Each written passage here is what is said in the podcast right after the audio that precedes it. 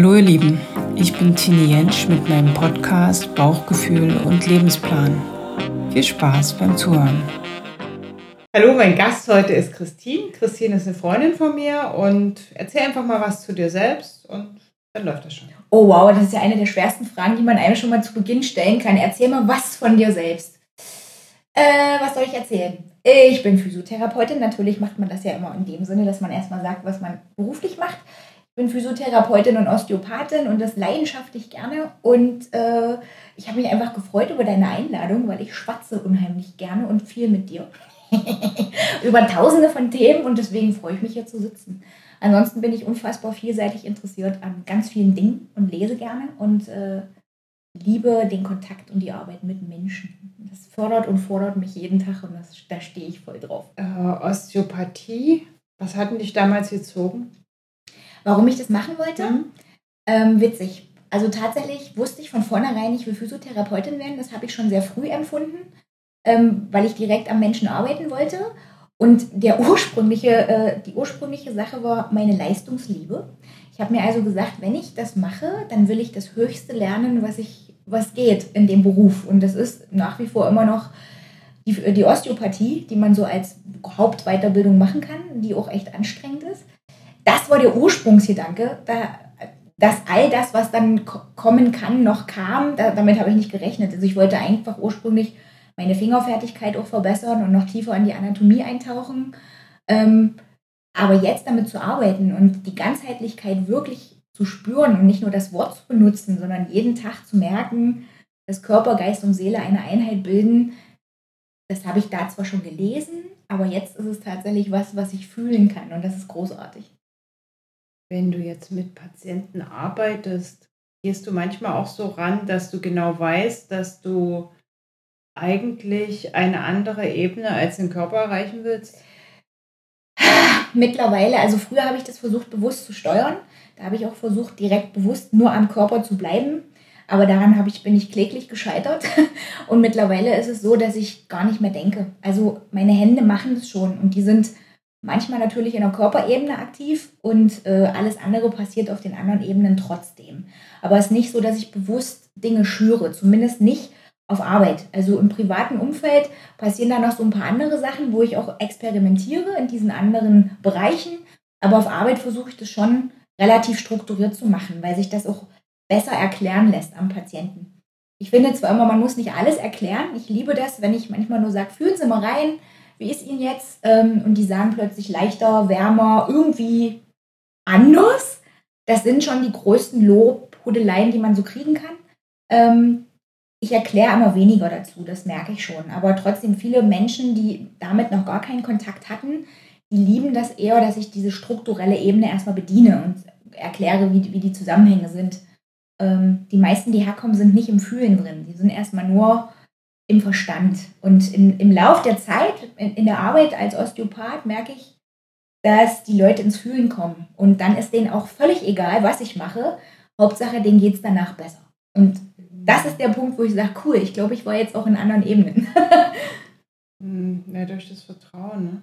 das ja. du aufbaust. Ja. Also mir hat mein Osteopath gesagt, dass äh, wenn er mit jemandem arbeitet, dass er dann einen Film kriegt. Ja und äh, auch sieht, worum es eigentlich geht. Und das eigentlich auch sogar ein bisschen bedauert, dass er dann darüber nicht reden kann, weil die Leute das nicht nehmen können. Ja, ja. definitiv. Also es ist mir schon passiert, äh, ich, ich kenne, kenne das ganz genau, du koppelst dich mit den Leuten. Also die, die Impulse, die du setzt, die sind zum Teil so klein eigentlich, von außen gar nicht sichtbar. Du gehst aber mit denen in Dynamik oder du schwingst mit denen, kann man vielleicht auch so sagen.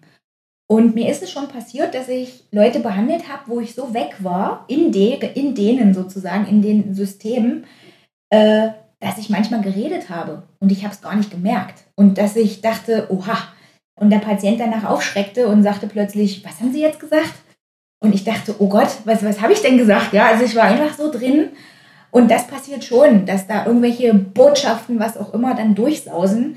Und am Ende ist es gar nicht wichtig, dass ich weiß, was ich da gesagt habe. Es war nur wichtig, dass der Mensch das in dem Moment gehört hat. Und dann hat es wiederum mit dem was gemacht. Dann ist der, dann schwingt er anders, dann ist er in Heilung gegangen. Also es ist schwer zu erklären. Manchmal ist es wie, ist wie Zaubern zum Teil.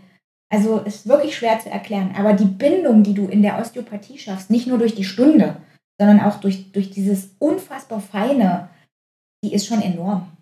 Da muss man auch sehr auf sich aufpassen. Hm.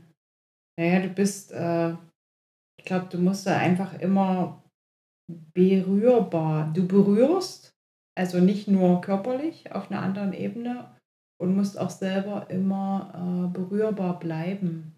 Ja. Das ist ja das, also das ist das, was mir nicht immer so ganz leicht fällt. Ja. Das ist ja das, was unsere Freundschaft so witzig macht, ne?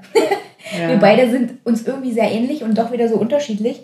Bei mir ist tatsächlich das Thema Abgrenzung immer ein ganz wichtiger Punkt, weil ähm, auf Arbeit geht es, dass ich sage, gut, äh, der Patient ist dann jetzt fertig, ähm, ich wasche mir lange die Hände meinetwegen und äh, das ist jetzt nicht mehr meins, ich gebe das auch wieder weg. Das ist okay. Aber natürlich, äh, du, du, wenn du plötzlich Dinge fühlst, wo du schon von vornherein weißt, warte mal, das ist jetzt nicht mein Gefühl, das ist manchmal, das überströmt dich und da musst du mit umgehen können. Also wenn mir plötzlich eine Träne läuft, meinetwegen, oder auch dem Patienten plötzlich Tränen laufen, also ich habe hier schon Geschäftsmänner gehabt, wo ich sage, äh, die kamen hier rein, waren natürlich erstmal völlig im Verstand und wollten alles von mir wissen und irgendwann haben die sich hingelegen, hingelegt hingegeben, tatsächlich auch. Und plötzlich fangen die an zu weinen. Das ist mir wirklich mehrfach passiert. Und die sich fast entschuldigen dafür und keine Ahnung haben, was passiert ist. Und das ist für mich eine große Vertrauenssache, wo ich dann sage, das ist okay, Sie dürfen das hier. Der Raum erlaubt das. Und wenn Sie darüber reden möchten, dann machen Sie es. Und wenn nicht, sehen Sie es einfach so, dass irgendwas aus Ihnen raus möchte. Ich sage, ich kann das ertragen und ähm, ich kann damit auch umgehen. Und dadurch das macht es natürlich besonders, ja. Das sind ganz besondere Momente, die da geschaffen werden. Mhm. Und warum ist das mit den Grenzen hier gut oder ganz easy und im privaten Bereich nicht so? Mhm. Auch eine gute Frage. Naja, ähm, zum einen kannst du es ganz klar runterbrechen, die Patienten zahlen hier Geld. Ja, das ist einfach so, wo du sagst, das ist ein Faktor. Ähm, der Impuls, dass ein Patient hierher kommt, ist ja häufig zumindest meistens erstmal der, dass die ein körperliches Beschwerdebild haben. Du kriegst ja, die wenigsten Menschen sind schon so im Fühlen, dass die von vornherein wissen, das wird eine 3D-Technik, ja, sozusagen. Das heißt, äh, die meisten brauchen erstmal am Anfang zumindest diese, wie soll ich mal sagen, ich bezahle jetzt Geld für eine Leistung und diese Leistung ist bitte strukturell sozusagen. Und solange ich in diesem Mantel am Anfang bleibe, ist es natürlich auch für mich ein Schutzraum. Ganz klar. Und natürlich, wenn man die Leute öfter behandelt und diese Vertrauensbasis äh, Basis sozusagen sich vergrößert, dann verändert sich das schon. Aber ich muss, ich muss wirklich sagen, dass zum Teil so viele Dinge auf mich einströmen aus unterschiedlichen Bereichen, dass ich mich schützen muss und immer ein Stück Anker haben muss, dass ich nicht mit wegfliege und das nicht zu meinem mache. Der Mantel, also ich arbeite, sage immer so schön, wenn ich auf Arbeit bin, trage ich einen Arbeitsmantel. Da bin ich nicht die Privatperson. Und da möchte ich die Dinge, die hier ankommen, bis zu mir heranlassen, aber nicht in mich eindringen lassen. Weil mich das schwächen könnte oder weil vielleicht auch einfach ich Dinge mit nach Hause nehmen würde, was ich nicht möchte. Und ich möchte vielleicht auch nicht meine komplette Privatperson auf Arbeit ausschütten, ja. Und das sind alles Punkte, die schützen mich. Und da kann ich das gut abgrenzen tatsächlich, wenn ich diesen Mantel anhabe. Stellst du dir das vor oder? Ja, ich ziehe den jeden Morgen an. Also ich ziehe mir jeden Morgen meinen Arbeitsmantel an und wenn sobald ich durch die Praxistür trete, verstärke ich den nochmal ähm, und weiß, also nicht, dass ich, ich, ich bin nicht unnatürlich auf Arbeit. Ich bin nur gesichert. Einen, ja, genau. Ich mache das ja auch so. Ich mache auch einen, äh, ich kreiere einen energetischen Container, in dem ich arbeite. Ja. Und äh, in dem das alles passieren darf und den löse ich dann auf, wenn ich wieder gehe. Genau. Also ich habe da auch so meine Manöver. Zum Beispiel, ich liebe das, nach Feierabend bin ich an vier Tagen der Woche, die Woche die letzte hier. Ich liebe das, wenn ich hier Ordnung machen kann. Also ich lüfte dann nochmal und ich räume alles zurück in seinen Ursprungszustand und der letzte Moment, wenn ich die Praxistür zuschließe und wirklich klack, klack, dieses zweimal höre, das ist für mich der Moment, diesen Arbeitsmantel auszuziehen. So. Und dann ist alles, was hier drin passiert ist und was ich geliebt habe, das ist hier. Und sobald ich am nächsten Tag wiederkomme, ist es auch wieder hier. Aber das gehört nicht alles in mein Privatfeld. Ne? Mhm. Das ist auch ein Stück weit Schutz. Ja, das stimmt. Aber worauf ich hinaus will, wenn ich äh, mich manchmal mit Patienten unterhalte und es geht darum, äh, dass man so, so weit offen wie möglich ist oder sein Herz aufmacht, dann sagen die immer, aber in der Zeit heute, so kann man doch nicht leben. Ach ja. Äh, da wird man doch äh, so dolle verletzt und da, darauf wollte ich, glaube ich, eigentlich hinaus Okay. mit den Grenzen. Ja. Weil ich finde, man kann das, man kann das leben, Mhm. sehr wohl. Aber wenn man es gesund leben will, braucht man äh, sehr intakte Grenzen. Oder sehr viel Klarheit und Eindeutigkeit. Absolut. Du weißt ja, ich bin Mensch, ich liebe Balance.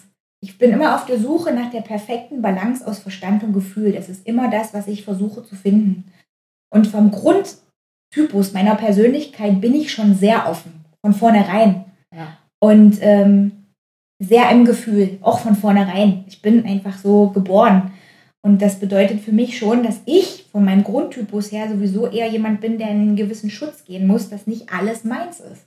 Ich glaube, wenn man eher der andere Mensch ist, der sagt, ich ähm, erziehe mir gerade Gefühl an, also ich bin eher im Verstand, dann braucht man das, glaube ich, nicht. Dann übt man, glaube ich, eher die Herzöffnung. Ähm, während ich die immer habe und einfach darauf achten muss, dass ich nicht quasi das letzte Stück meiner Seele verkaufe, ähm, sodass mein Manöver das dann ist. Ja? Ich bin sowieso, also ich glaube, niemand, glaube ich nicht, der mir hier auf Arbeit begegnet, würde sagen, ich wäre ähm, unterkühlt oder zugeknöpft oder so. Ich bin offen. Ich nehme die alle auch an, wie sie sind. Und gerade heute hat wieder jemand gesagt zu mir, Menschenskinder, äh, ich habe das Gefühl, ich kenne sie schon immer.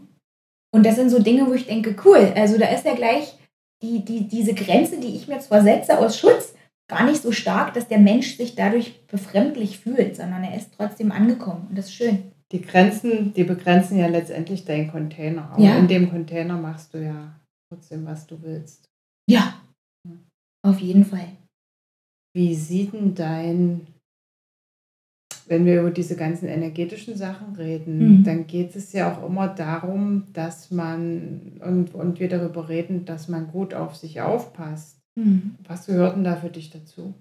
Also was machst denn du auch, um, um dich in diesem Zustand zu halten? Also wenn ich jetzt äh, so sehr sensitiv bin, Hm. so sehr viel spüre, dann ist es ja auch immer wieder ein Prozess, äh, in die Balance zu kommen, in Mhm. die Mitte zurückzukommen, nicht wegzufliegen und gleichzeitig sich diese, diese Weichheit zu erhalten Hm.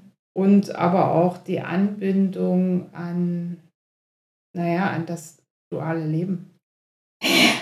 Oh ja. Also ich glaube, da muss man auch wieder gucken, was ist man eher für Typus. Also gerade wenn man an die, über diese Anbindung nachdenkt, bin ich, bin ich jemand, der holt sich Dinge aus der Erde oder bin ich jemand, der holt sich Dinge von oben? Also ich persönlich bin zum Beispiel jemand, ich hole mir eher Dinge von oben. Das heißt, ich weiß, um meine Balance zu finden, muss ich mich erden. Und ähm, ich bin zum Beispiel jemand, obwohl ich sehr feurig bin in meinem Temperament, meditiere ich seit fast 22 Jahren jeden Tag. Das ist etwas, was mich total erdet und was mir hilft, ähm, meine Mitte zu finden. Weil wenn man in der Anbindung steht, ist es oft so, dass man manchmal ein bisschen auch im Chaos steht, um zu sortieren, sind das jetzt meine Gedanken? Gehören die wem anders? Äh, ist es etwas, was ich teilen sollte? Ist es etwas, was ich fühlen sollte? Das begrenzt. Ich will dich nur mal kurz unterbrechen. Ja. Wenn du sagst, in der Anbindung, dann meinst du, wenn du mit jemandem arbeitest äh, und dich mit dem verbindest, über die Arbeit. Ja, aber das passiert auch anderweitig manchmal, ohne dass ich das will. Ja, das stimmt. Ja, das äh, ist zum Teil ja auch schon, äh, weiß ich nicht, also, dürftes Beispiel ist äh, im öffentlichen Verkehrsmittel, wenn dir jemand, also das ist ja aktuell zu Corona-Zeiten nicht, aber passiert ja auch mal, wenn du im Stress bist, bist du nicht im Schutz. Und wenn dir da jemand sehr nahe kommt, der gerade selber irgendwie einen Scheiß mit sich führt, dann äh, passiert das schon, dass ich da auch denke, wow, warum fühle ich denn jetzt gerade was, was gerade noch gar nicht in mir wohnte? Was ist das denn? Ne? Ja, und da sollte man sich schon schützen, auf jeden Fall. Und für mich ist zum Beispiel eben Meditation ein Punkt, der, den habe ich in meinen, in, das ist wie Atmen für mich. Das mache ich jeden Tag. Und das brauche ich auch, um mich wieder zu hören, um mich zu fokussieren und daraus dann eben wieder das zu machen, was ich liebe und zu hören, was ich brauche, meine Grundbedürfnisse. Welche sind das? Die sind jeden Tag anders und die befriedigen mich diesbezüglich auch, weil die erden mich dann. Dass ich jetzt wirklich was mache, also Selbstliebe ist so eine Grundstruktur, sage ich, mache jetzt wirklich nur etwas, um mich selbst zu lieben, mal nicht nur für andere. Wir sind alle, die so arbeiten, haben alle irgendwie ein Helfersyndrom. Das heißt, wir geben unfassbar viel im sozialen Gefüge und es ist ja auch eine, ich sag mal, aberzogen worden, zu einem gewissen Punkt nicht egoistisch zu sein im Leben. Und für mich war das ein langer Prozess zu sagen, ich erlaube mir, Dinge nur für mich zu machen, die nur mich glücklich machen. Und das ist etwas, was mich unfassbar stärkt, weiterzukommen.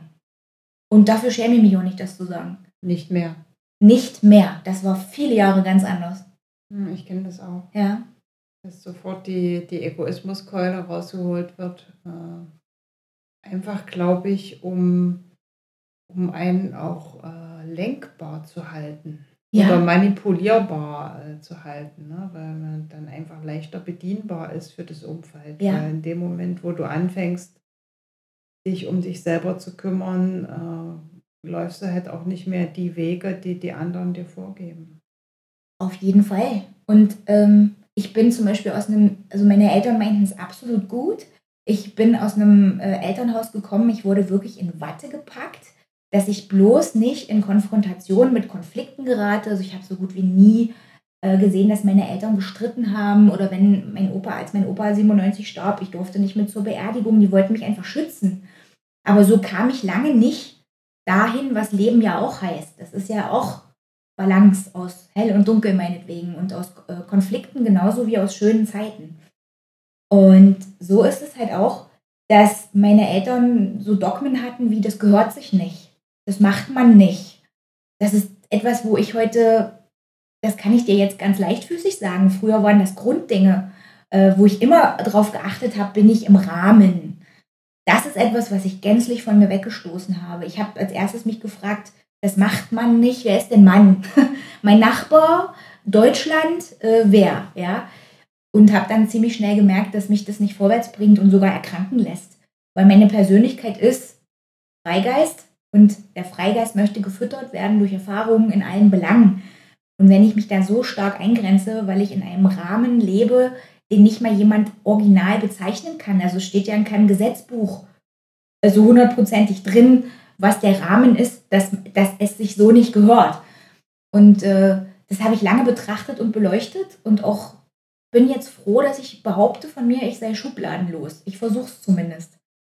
Und das ist was auch, was mich total äh, freut, zu sagen, das ist schön, das kräftigt mich, äh, dadurch kann ich mit Menschen auch wieder umgehen. Dadurch kann ich die annehmen, wo die sind. Aber die Schublade fühlt sich doch auch zumindest zum Teil ganz schön bequem und heimisch an, oder? Ja. Aber wahrscheinlich ist genau das mein Ding, weil ich so lebte. Ich lebte in dieser Schublade. Ich war beschützt. Äh, ich will nicht sagen, ich brauchte mich um nichts kümmern. Meine Eltern haben mich sehr schnell zu einer starken Selbstständigkeit erzogen. Das war immer denen wichtig. Ich bin Einzelkind. Ähm, das ist schon so, aber ich lebte eben in dieser Schublade. Ich weiß, wie das ist, wie schön bequem das ist, wie sicher das ist. Ich bin geborgen, ich bin beschützt, ja. Aber wenn dir so sehr der Lebenshunger in dir wach, sich wachrüttelt im Lauf des Lebens, dann kannst du da drin nicht mehr glücklich sein. Dann gehst du da ein. Und mhm. dann fange ich an, andere Schubladen auszuprobieren oder sogar zu sagen, ich möchte die ganze Kommode sehen. ja. ja, das ist ein schönes Bild. Ja, bei mir war das so, dass äh, ich mich eigentlich erst lebendig gefühlt habe, als ich nicht mehr gerade ausgelaufen bin. Hm. Ja. Wann hast du gemerkt, äh, meistens haben wir ja alle so einen Punkt, wo man merkt, das, was ich mache, ist eigentlich nicht so ganz meins. Mhm. Und wie hast du da reagiert? Wie alt warst du da? Tatsächlich, das war relativ spät. Ähm, das ist, als mein Vati, der mich, also mein Papa und ich, wir waren, sind uns sehr ähnlich von der Persönlichkeitsstruktur gewesen, aber mein Papa lebte sein Leben lang mit Handbremse. Und mein Papa wurde depressiv. Das war 2000, äh, ja, Ende 2007. Schwerst depressiv. Und von jetzt auf gleich funktionierte dieses Konstrukt nicht mehr ähm, zu funktionieren. Und es ging so weit, äh, dass ich ihn in die Klinik brachte und das Gefühl hatte, ich muss ihn entmündigen gerade. Und da fiel das erste Mal so ein Plop ein, wo ich dachte, warte mal, du kannst jetzt nicht mehr, das gehört sich so nicht spielen. Ähm, mein Vati sagte auch noch, als ich ihn einlieferte, zu mir, ich dürfe im Dorf nicht darüber reden, dass er krank ist. Wir sollen uns irgendwelche Geschichten ausdenken. Hauptsache, ich rede nicht darüber, dass er quasi schwach ist. Und ich habe das gelebt. Ich habe diese, diese, diese Geschichte habe ich ein Jahr gelebt. Mein Vater war fast ein Jahr in der Psychiatrie, mit Unterbrechungen, aber fast komplett. Und ich habe dieses Lügenkonstrukt aufrechterhalten, um ihn zu schützen. Und als er dann aber dann doch Selbstmord beging, und das war natürlich ist ein unfassbar einschneidendes Erlebnis, womit man, wenn man ist stark traumatisiert, das war für mich der Moment zu sagen, so, lebe jetzt. Ich lasse zu, dass ich schwach bin. Das heißt, ich, ich nehme an, dass ich trauern darf. Äh, ich spreche mit Menschen, von denen, von, bei denen ich vorher, sage ich mal, das Gerüst aufrechterhalten habe. Mein Vater sei was auch immer, lange arbeiten, sonst wie, was man sich so zusammen dachte. Und plötzlich sprach ich offensiv darüber. Er war krank, er war schwach, er hat es nicht geschafft. Und das war für mich der Moment, das war die Initialzündung, zu sagen, so, und jetzt höre ich auf, hier zu funktionieren und auf diesen geraden Weg zu gehen, den jeder geht. Jetzt lasse ich zu, dass ich, ja, vielleicht auch Menschen bewege mit dieser Geschichte, ähm, zu sagen, ey komm, das Leben ist lebenswert. und das funktioniert auch dann, wenn ich Schwäche zulasse und das funktioniert auch dann, wenn ich mal nach rechts und links laufe und nicht nur gucke. Mm, ja, das ist gut. Und so war das das erste Mal.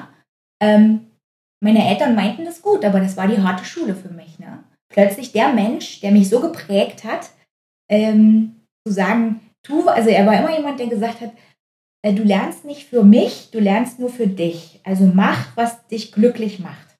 Und als ich mich dann entschieden habe, Physiotherapeutin zu werden, zum Beispiel, war er total enttäuscht, weil ich ein sehr gutes Abi hatte und er wollte unbedingt, dass ich Ärztin werde.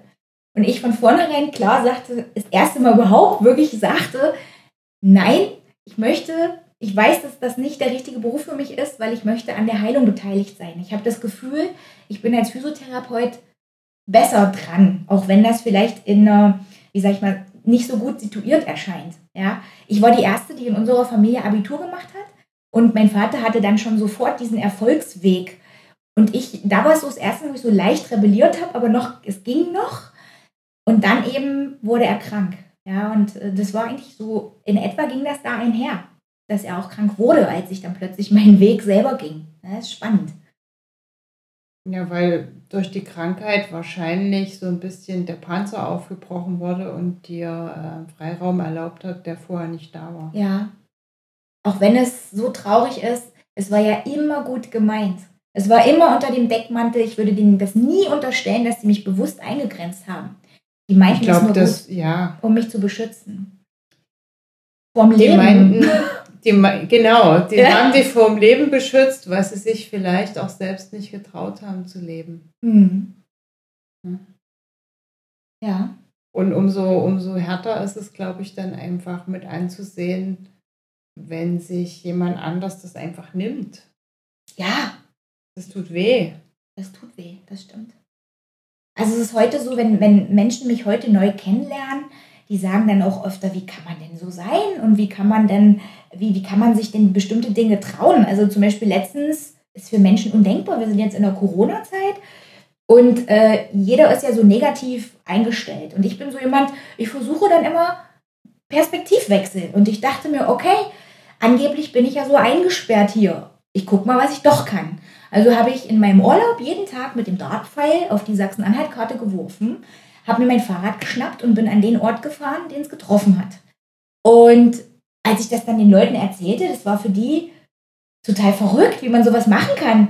Und ich denke mir, ey, hallo, ich bin doch frei. Also weißt du, ich, ich kann doch, äh, ich habe doch einen Tag, der besteht aus 24 Stunden und um Gottes Willen, ich kann doch leben und das ist für mich Leben. Und ich denke immer, wa- was ist denn daran so, so verrückt? Ich verstehe das gar nicht mehr. Ich verstehe nicht, warum die Menschen das zum Teil als so anders empfinden. Also kannst du das nachvollziehen? Ich weiß, was du meinst. Ja? Ich fand es total cool, aber ich kann auch verstehen, dass, dass das viele Leute nicht verstehen, weil denen das Angst macht. Mhm. Ja, da geht Ja, schon es, los. ist, es geht um selbstbestimmtes Leben und das erlauben sich nicht viele Menschen. Ist einfach so. Wahrscheinlich ist es ja. Da geht schon los, dass ich das alleine mache, dass alle dann in Angst schon wieder fragen, ob ich keine Angst habe. Ich verstehe die Frage nicht mal. Ich weiß nicht mal, wovor ich Angst haben soll. Ähm, ja, und überhaupt, dass man das, dass man das jetzt macht. Und ich denke immer, naja, aber ich bin ja jetzt gerade 36 Jahre alt und ich habe vor, mit 36 Jahren das zu machen. Das ist halt so ein spontaner Entschluss gewesen. Also ich verstehe manche Sachen. Wenn du mich das vor 20 Jahren gefragt hättest, ob ich mir vorstellen könnte, sowas zu machen, ich hätte gesagt, nein, das gehört sich doch nicht. Genau. Ja. So, und jetzt sage ich, Warum ja, nicht? cool, genau. Es macht Mhm. mich glücklich, ich möchte das so. Mhm. Also was mir bei dir aufgefallen ist, was ich, wo ich auch so ein bisschen neidisch war, dass du so gut deine Stimme benutzen kannst. Also um das mal zu erklären. In der, ich glaube in der Vorweihnachtszeit war das, ne? Als Mhm. die Aufrufe liefen, das hat mich echt beeindruckt. Äh, mit, den, mit den Weihnachtsbriefen Mhm. für, für Menschen, die niemanden haben. Das war das eine. Und dann Wolle zu sammeln, weil dann Frauen daraus irgendwie Mützen Mhm. und Strümpfe stricken. Wie bist du denn da auf die Idee gekommen? Oder diese andere Aktion mit dem Tierheim. Mhm. Wann hat denn das angefangen? Ähm, also diese Weihnachtspostkartenaktion ist was, was mir unendlich am Herzen liegt. Es hat eine Geschichte. Ähm, also zum einen ist es so, es ist ja der Klassiker, das Ende des Jahres naht und meine Patienten fragen mich dann, was sie mir denn auch mal Gutes tun können. Und äh, ich bin materiell nicht orientiert. Also es ist wirklich schwer, mir materiell eine Freude zu machen. Und da ist halt diese Idee überhaupt geboren worden. Und das liegt daran, dass meine Omi äh, eine Brieffreundin hatte. Und ich habe eine Kindheitserinnerung.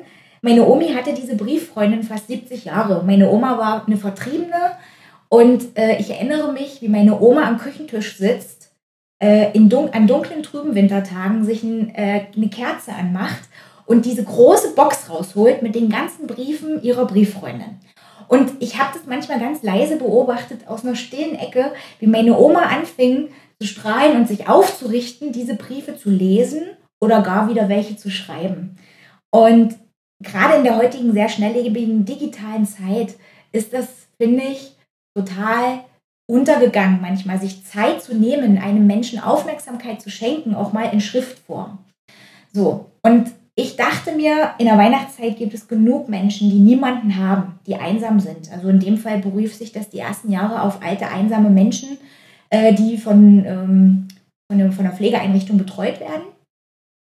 Und da habe ich mir also von meinen Patienten gewünscht, dass sie bitte mir nichts schenken, aber dafür einen Brief schreiben oder eine Postkarte von Unbekannt für Unbekannt. Ähm, mit egal, was sie dem Menschen mitteilen wollen, den sie nicht kennen. Meine Idee war einfach nur, ich möchte, dass das, was da aufgeschrieben ist, dem Menschen, dem es vorgelesen wird oder der es selber liest, dass es dem Licht gibt. Und ich möchte quasi meine Oma dabei ehren, ehren und hoffe, dass die Menschen, die diese Post bekommen jedes Jahr, genau dieses Gefühl kriegen, äh, wie meine Oma das immer hatte oder dieses Bild haben, dass, wie, sie, wie sie innerlich leuchtet. Ähm, ich weiß mittlerweile von Menschen, die Post bekommen haben, die haben die zum Teil das ganze Jahr stehen auf ihrem Küchentisch und lesen die Sommer wie Winter immer mal durch, weil sie eben wirklich keinen haben und es nicht verstehen können, wie unbekannte Menschen an sie Zeilen richten.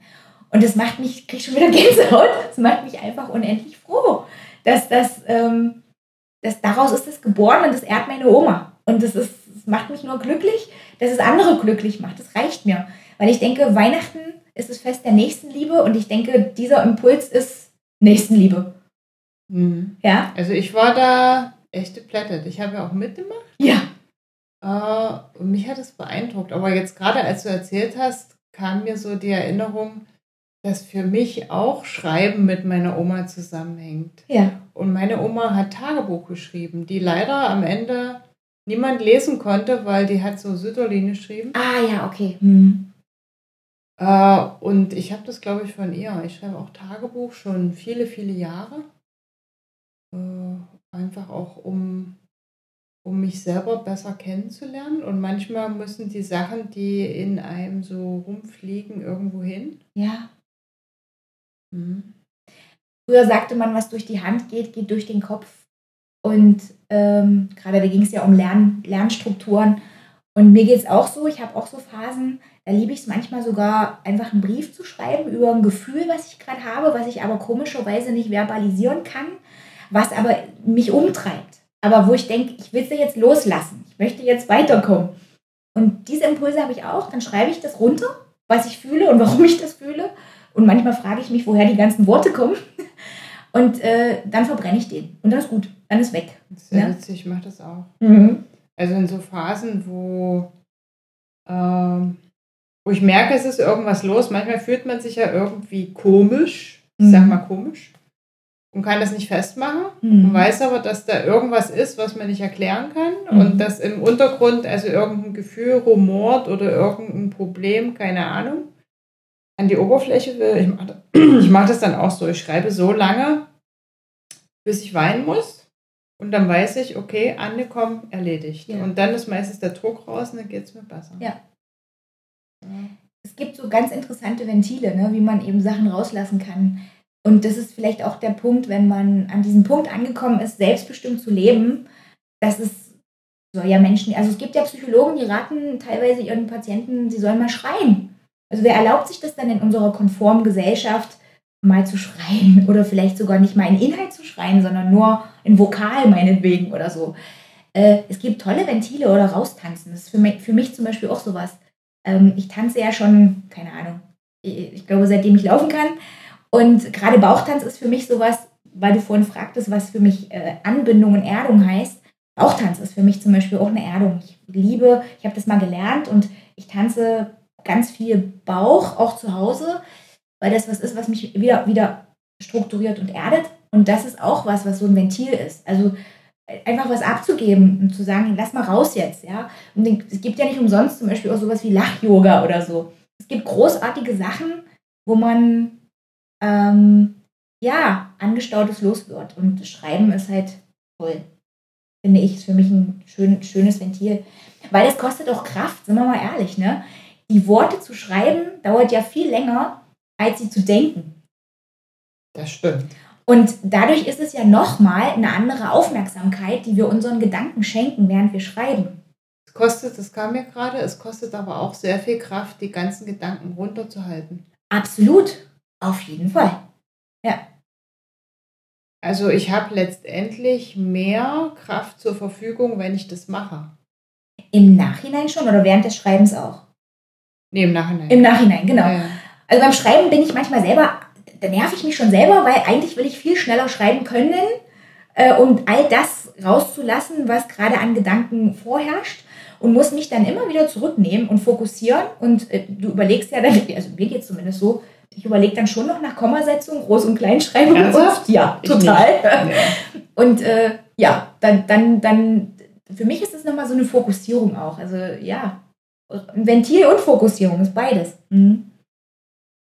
Hm, ich hatte, ich hatte meine Freundin, da habe ich gesagt, du, du musst es unbedingt machen und die, die hat es nicht gemacht.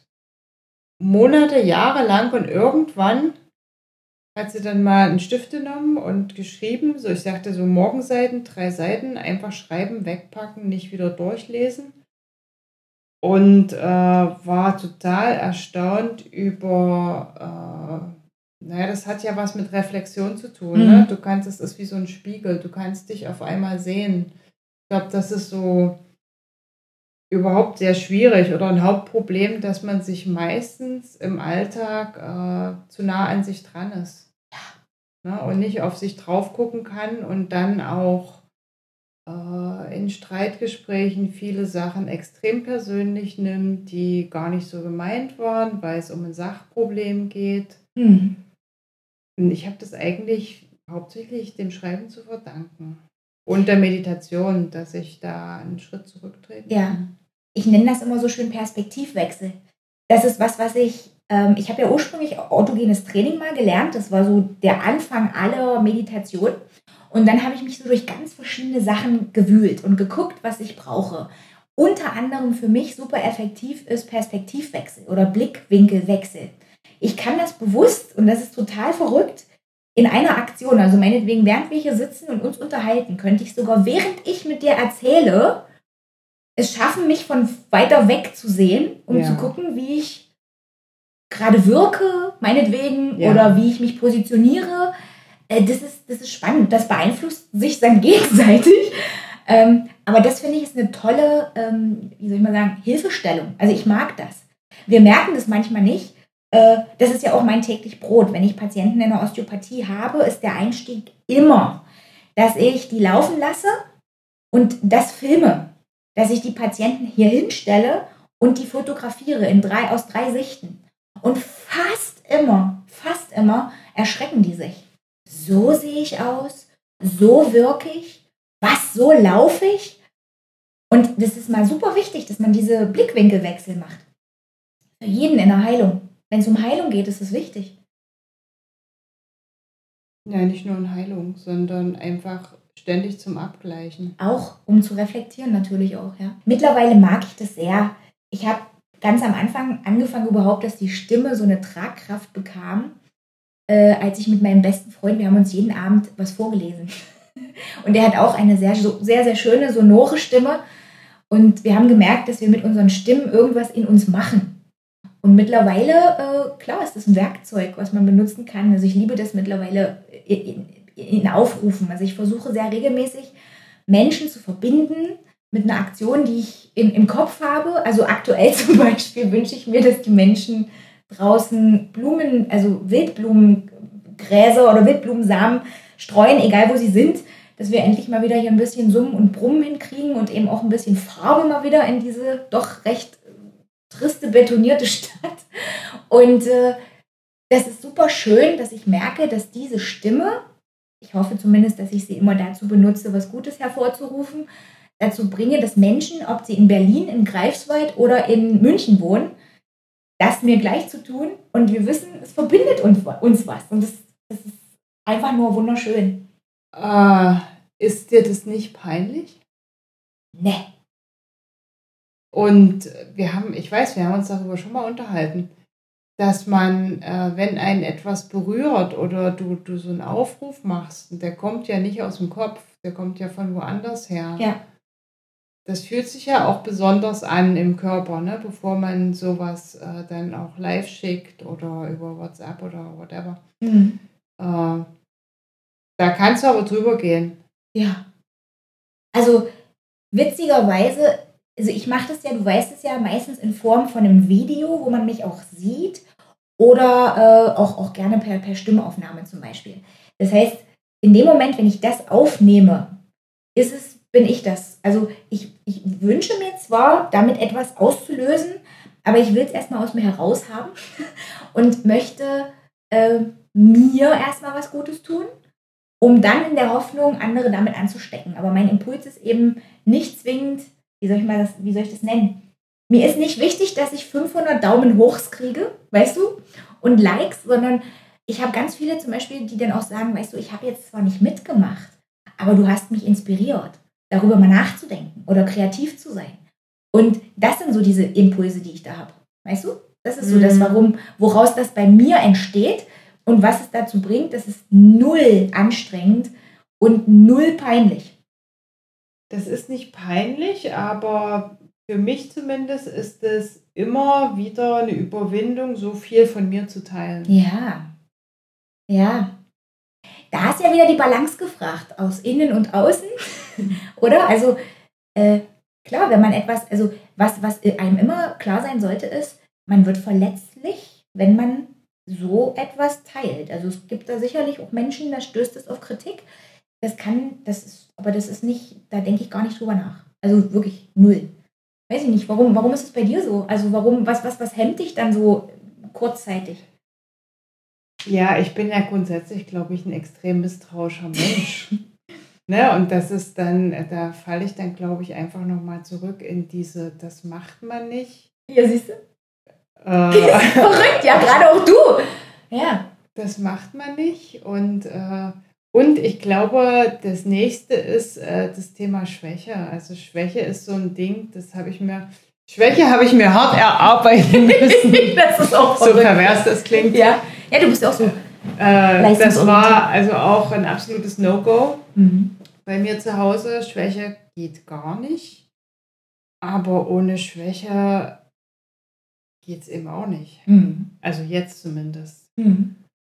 Und, und diese Momente, das sind ja meistens so Sachen, wo man, ja, wo man schwach ist oder verletzlich, ne? Ja. also potenziell verletzlich. Ich habe da noch nie schlechte Erfahrungen gemacht, mhm. wenn ich da irgendwas geteilt habe, was mir so ein bisschen an die Nieren geht und immer nur positive Resonanz bekommen.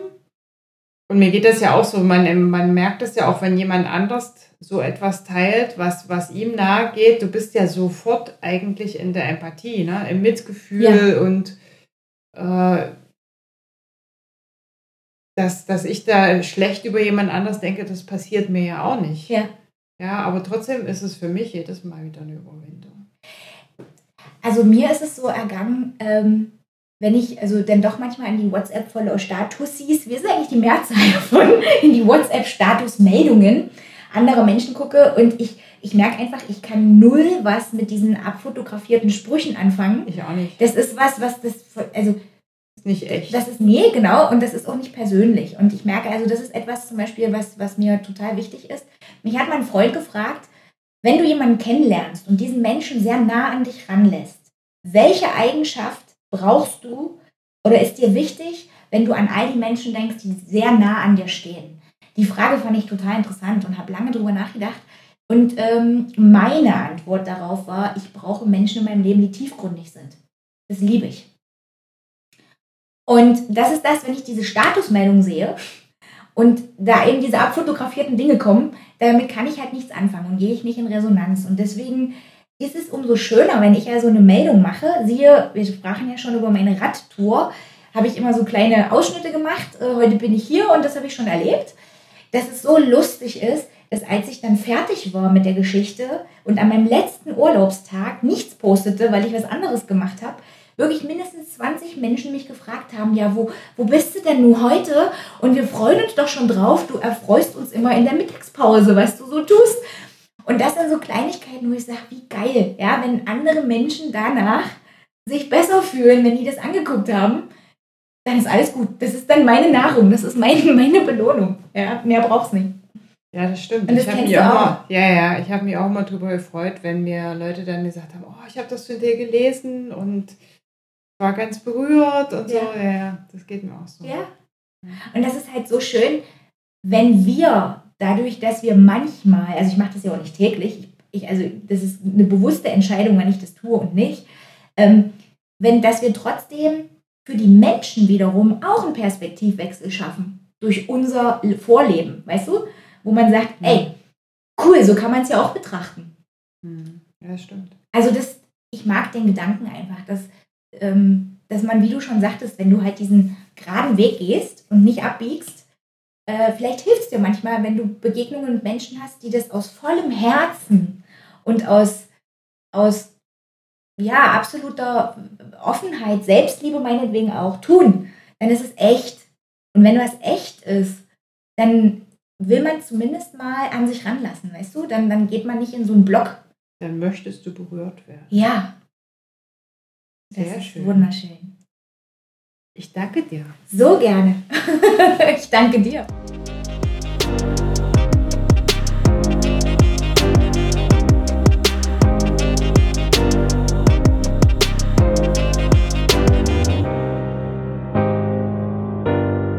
Danke fürs Zuhören und ich habe eine Bitte. Wenn euch das gefallen hat, dann hinterlasst doch bitte einen Zweizeiler oder teilt die Episode mit euren Freunden. Bis zum nächsten Mal. Tschüss.